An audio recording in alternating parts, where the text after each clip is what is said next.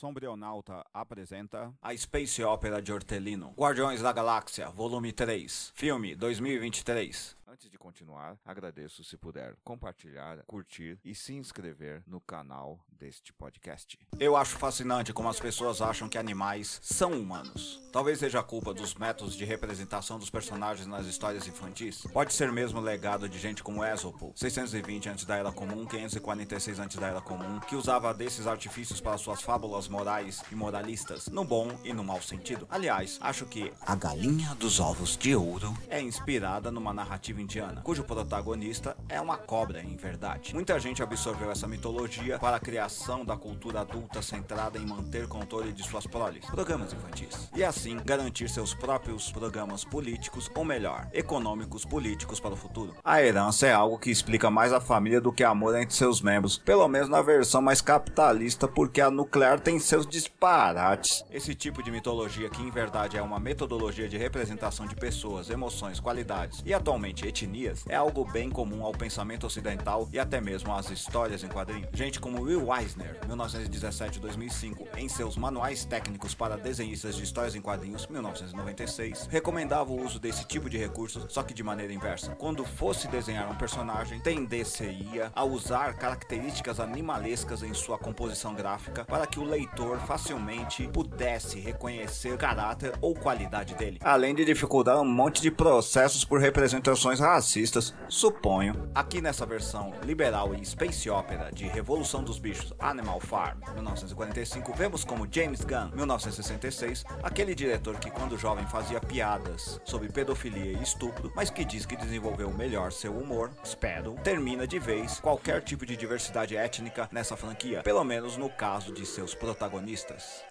Cultura para crianças é um dos mais importantes pontos de uma política de Estado, porque ela irá moldar em grande parte o pensamento de futuros trabalhadores e empregados no que se refere às suas concepções morais. Isso somado ao fato de que tais seres têm uma baixa bagagem simbólica e linguística, faz com que as tramas desse tipo de narrativas tenham de ser extremamente bem roteirizadas, recheadas de ação e soluções mirabolantes, que devem distrair seu público do fato de não terem muita lógica em si mesma. Essa é a diferença entre ficção científica e fantasia baseada em estética de ficção científica. A primeira tenta exacerbar o que determinada tecnologia redundaria em um futuro muitas vezes próximo, e a segunda tende a disfarçar o que não quer explicar com uma série de pseudo-recursos tecnológicos. Margaret Atwood 1939 é exemplo do primeiro tipo. Esse filme é o exemplo do segundo tipo. Muita gente parece pensar que entretenimento não é político, mas ele é da esfera do particular. E concordando com a Carol Henrich, 1942, ele também é político. Logo, aceitem. Tudo que diverge e não te incomoda denota que você está razoavelmente alienado. Eu prefiro divertimento que me incomoda. E se ele não faz isso, eu auxilio sem problemas. Seguindo, no Brasil temos um bom exemplo de como a cultura de esquerda anarquista comunista para crianças foi largamente dominada e representada em seus moldes mais reacionários pela ditadura empresarial civil-militar. 1964 a 1985, hum, na tradução feita de Animal Farm por parte do tenente Heitor Ferreira de Aquino, 1936-2022, membro do Serviço Nacional de Informações SNI, 1964-1990, o órgão de inteligência do Estado nesse momento. Só de trocar o nome para Revolução dos Bichos tem muito sentido. Assim, se você acha que cultura ligada à juventude e à infantilidade não tem um viés econômico-político, acho melhor falar com essa rapaziada dos regimes militares. Só espero que pelo menos achem o seu corpo, ao contrário do que aconteceu com o Hector Hermann Osterheld, 1919-1978 e sua família. No decorrer da narrativa, estamos acompanhando como os Guardiões da Galáxia, 1969, estão lidando com suas novas vidas, não esquecendo que o que estamos vendo é sua segunda versão dos quadrinhos, a de 2008, porque em verdade parece que eles não tinham muita função no universo. Originalmente esse grupo tinha sido desenvolvido para suprir a necessidade de histórias de ficção científica da editora Marvel, em 1989, a meu ver, devido a ter perdido um de seus grandes autores, Jack Kirby, 1917-1994, que mais tarde engendraria o famoso Quarto Mundo,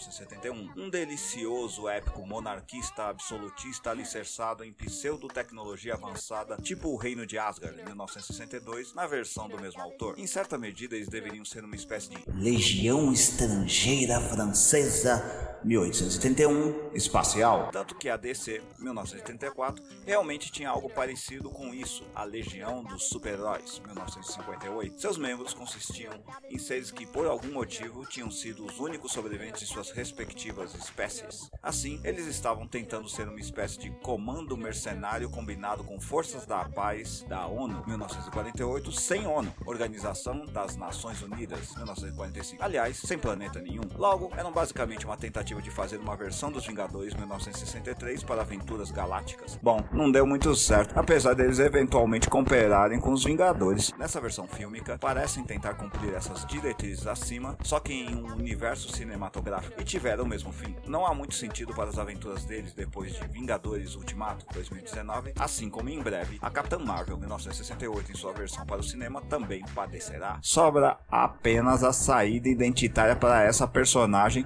e como explicou bem a Cider Rider, data de nascimento não encontrada, isso tende a ser um erro com o tempo. Enfim, esse é o problema fora da narrativa. Dentro é o mesmo, o grupo não tem muita funcionalidade no universo, sendo que não são mais ladrões, nem mesmo saqueadores ou piratas siderais, nem se dedicam ao resgate de naves ou coisa parecida. Montaram uma base em um local chamado Lugar Nenhum, que parece ser mais uma espécie de gueto cyberpunk. Não há nada para eles fazerem, nenhuma ameaça que precise do seu tipo específico de habilidades, nem ninguém se deu muito trabalho a vasculhar os quadrinhos e verificar que eles tinham sim algo para fazer tipo a ONU, mas tal qual ela não tem muita eficácia de fato em algo. Logo, deveriam, tal qual a ONU ou a OTAN, desaparecerem. Foi isso que aconteceu aqui. Nego esquece que a DC é da Warner Bros. 1923, menos o Alan Moore, 1953. Logo, não deveríamos também esquecer que a Marvel é da Disney, 1923, e os dois têm uma razoável competição amigável. Se é que empresas capitalistas podem ser amigáveis com alguém, até pode, mas depende dos interesses delas. Por isso, convém entender que a Disney Marvel não é lá muito chegada em diversidade étnica, sexual, nacional, como ela finge ser. Porque colocar uma negra na versão cinematográfica de um conto infantil escandinavo como a Pequena Sereia 1837 é um braço da branquitude se estendendo sobre nós. Se essa produtora se propôs a fazer um filme sobre uma entidade africana que não fosse do Egito Antigo, 3100 antes da Era Comum, 30 antes da Era Comum, aí a gente conversava. E aproveitando, se não me falha a memória, essa narrativa é basicamente como uma moça perde sua identidade e a esconde para poder se casar com alguém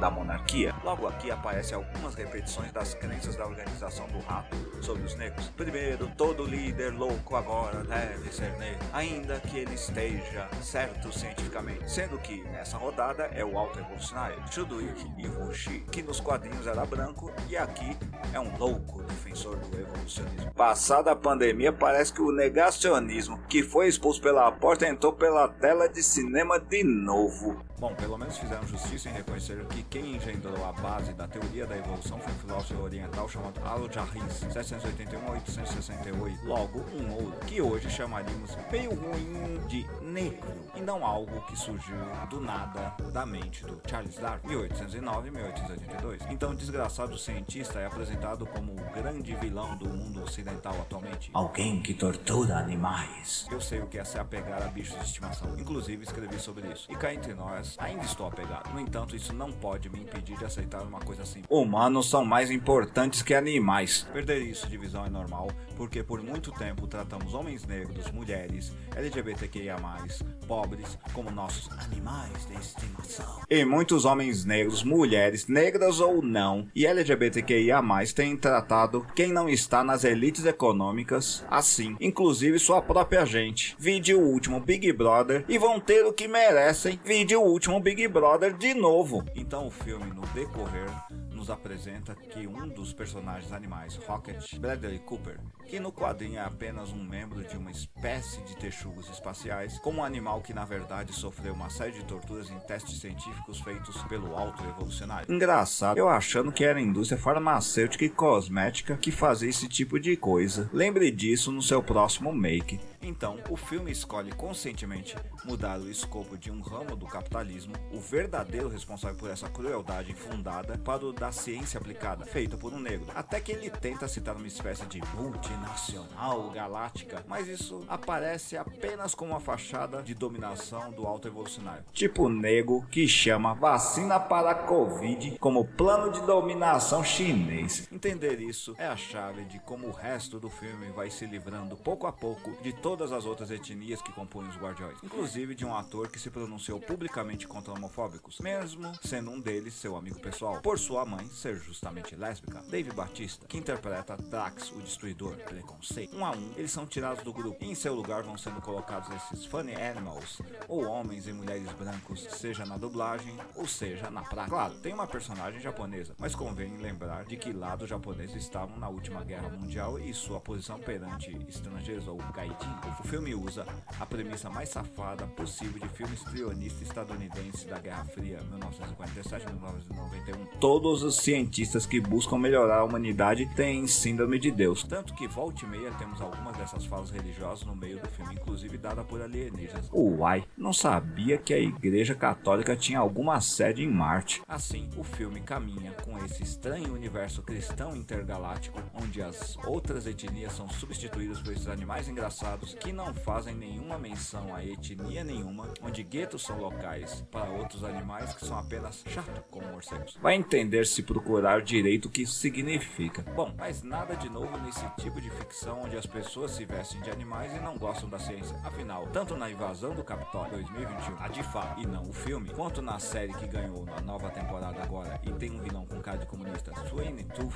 2021-2022, temos homens vestidos de animais negando a ciência e o bem comum. Tipo o nego que nega que o Fate No More 1979 é apenas uma versão branca do Bad Brains 1977. Enfim, James Gunn realmente amadureceu seu senso de humor para o branco elitista que todos da indústria pop apreciam, transformando os filmes da Marvel em uma versão da Disney, assim como fez na DC ao criar uma versão cinematográfica de seus personagens para algo a la Looney Tunes 1930. Por enquanto é só, pessoal, só por enquanto. Uma nota sobre a trilha sonora. Uma das atrações desse filme é justamente sua música, que sempre teve grandes sucessos. No entanto, uma coisa me chamou a atenção, como até mesmo ela está embranquecendo, onde temos músicas da década de 1990 e o único rap que aparece é No Sleep to Brooklyn 1987 do Beast Boy 1972-2012, que é para lá de metal. O filme também cita nominalmente o Korn 1994, uma banda que também se serviu bastante da cena negra de hardcore, inclusive do Bad Brain. Logo,